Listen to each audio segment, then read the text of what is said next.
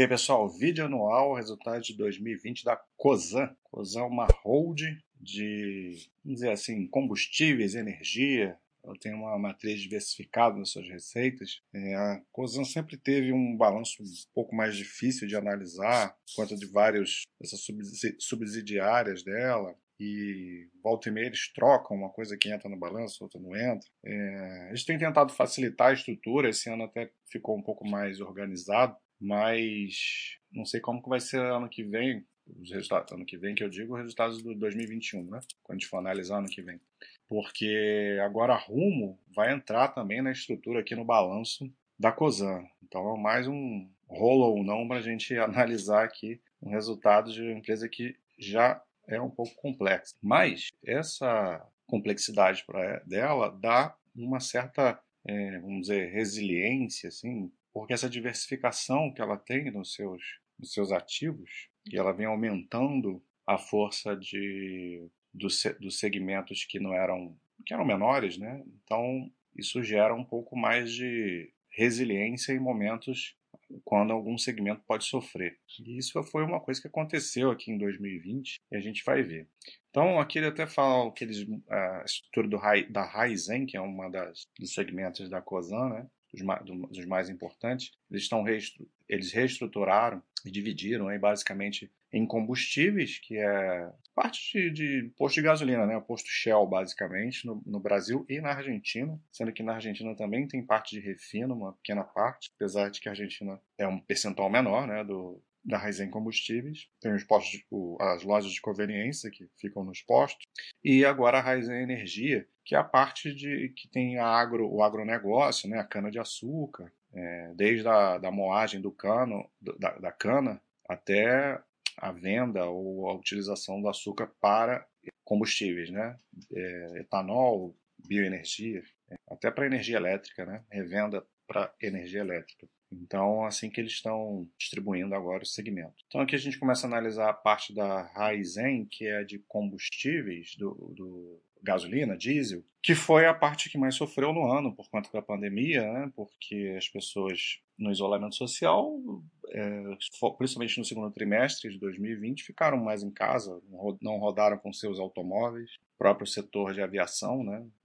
Queda muito brusca, não tinha avião voando praticamente, e de uma forma geral, né? o, o transporte parou. Então, teve uma demanda muito fraca de combustíveis e isso trouxe uma queda no volume de vendas. A gente vê aqui uma queda é, juntando todos gasolina, diesel, aviação e outros, caiu 10% o, o volume. E isso também tem impacto na queda de preço né, do produto, você não está tendo demanda. Então você tem uma queda grande aí do EBITDA, ajustado de 32%, 1,9, praticamente 2, 2 bilhões de EBITDA ajustado para o setor aqui de combustíveis no Brasil. Né? E aqui a Argentina, também uma queda de volume forte, de 25%, a queda é mais forte do que, do que no Brasil. Né? A gente sabe que a Argentina vive uma crise, já vivia uma crise muito mais pesada do que, do que tinha no Brasil, e com a pandemia, é claro que isso agrava. Né? E o EBITDA ajustado também sofreu bastante, mais ainda até 52% de queda, só que a gente vê a diferença, né? O EBITDA na Argentina é de 94 milhões e no Brasil de 2 bilhões. Então, uma parte é, pelo menos é uma parte pequena do EBITDA, então a grande queda não, não, não causa tanto impacto no consolidado da Raizen combustível. É, eles citam que há uma, uma, recuperação gradual a partir do segundo semestre, né? isso é uma coisa que a gente está vendo é, praticamente todas as empresas de vários segmentos que foram muito afetadas no primeiro, no segundo trimestre do, de 2020 tiveram uma recuperação quando as coisas começaram, a economia começou a rodar um pouquinho mais no segundo. Aqui a gente vê a parte de agronegócio, né, ou agroindustrial, como eles falam, que é a cana-de-açúcar. Aqui o negócio foi bom, você teve um aumento de, da moagem da cana, é, um aumento pequeno, né, de 3%, e da produção de açúcar em 7%. E conseguiram ter uma redução do custo caixa unitário. Então, o custo né, para você produzir foi menor. Então, isso vai é, gerar um, um, um, ganho de eficiência no, no resultado. E aqui a gente vai ver melhor isso, que aqui é a parte do açúcar propriamente dito, né? com o volume de vendas aumentando bastante. Aqui é uma comparação dos nove meses, não tinha como comparar com, com um ano. Então você teve uma, uma, um aumento no volume de vendas e um aumento também grande no preço. No preço né? Então, você tem aí um. Olha a diferença, né? Aqui que o resultado dela, que eu falei da diversificação, né? Parte de combustíveis lá, clássica, tomou um impacto grande, mas é, recuperou aqui no, na parte de açúcar, de 272 milhões para 1 bilhão. 1,1 bilhão, quase 1,2 bilhão de EBITDA ajustado em açúcar na Raizen. Aqui, ainda na, na questão da nova segmentação, né, que ele fala dos renováveis, que a gente entra na parte de etanol. Esse etanol ele é utilizado não só para a questão de venda imposto, né, então a gente teve um volume, é, um ganho de volume de... Não, desculpa, aqui é o preço, né? Preço aumentou 10% do etanol, mas o volume caiu 9%. Uma coisa contrabalanceou a outra. A parte de bioenergia, a gente teve. Aqui a parte que eles fazem revenda, trade, né? Teve queda também, bastante queda no volume, só que aumento de preço. E o EBITDA acabou que ficou meio que no zero a zero aqui, né?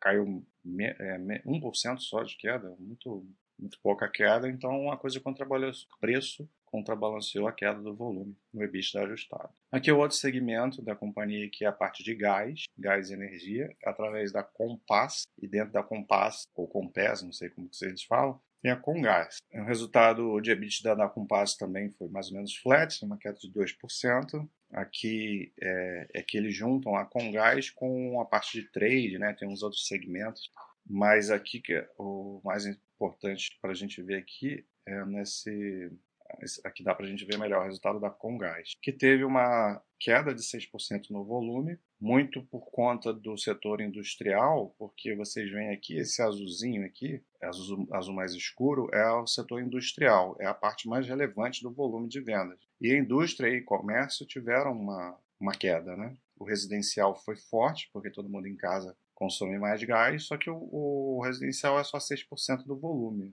E a gente vê como que a margem do, da parte de residencial contribuiu bastante, né, por conta desse aumento expressivo no residencial. Mas aí teve uma pequena queda conta do, dessa diminuição de demanda. Mas aqui eles falam em redução de despesas operacionais, provavelmente teve aumento de preço também, né? e isso fez com que não tivesse uma queda tão acentuada no EBITDA. E última último segmento, atualmente, né, é o Move, que é a parte de lubrificante. Muito disso é vendido nos próprios postos, postos e a gente teve um aumento bom até de é uma parte menor do, das receitas e do EBITDA, né, do consolidado da companhia, são 477 milhões, mas, de qualquer maneira, um aumento de 47%, muito bom, e ajuda a essa resiliência que eu tinha comentado no início, né? Uma coisa vai compensando a outra no resultado da companhia. E aqui a gente vai ver o consolidado. A gente vai ver que o EBITDA ajustado, tirando é, resultados não recorrentes, até cresceu 5%, praticamente 6 bilhões de EBITDA, né? Violento aqui a produção a operacional da empresa, só que o lucro caiu quase 50%, 846 milhões. Por que isso? É uma, é uma, uma questão contábil, é, não caixa, é uma coisa que é, você não precisa causar preocupação, que tem a ver com, com as ações da Rumo. Eu falei que a Rumo vai passar a ser consolidada a partir de agora no resultado da COSAN. Então, o lucro líquido sofreu uma é, desvalorização.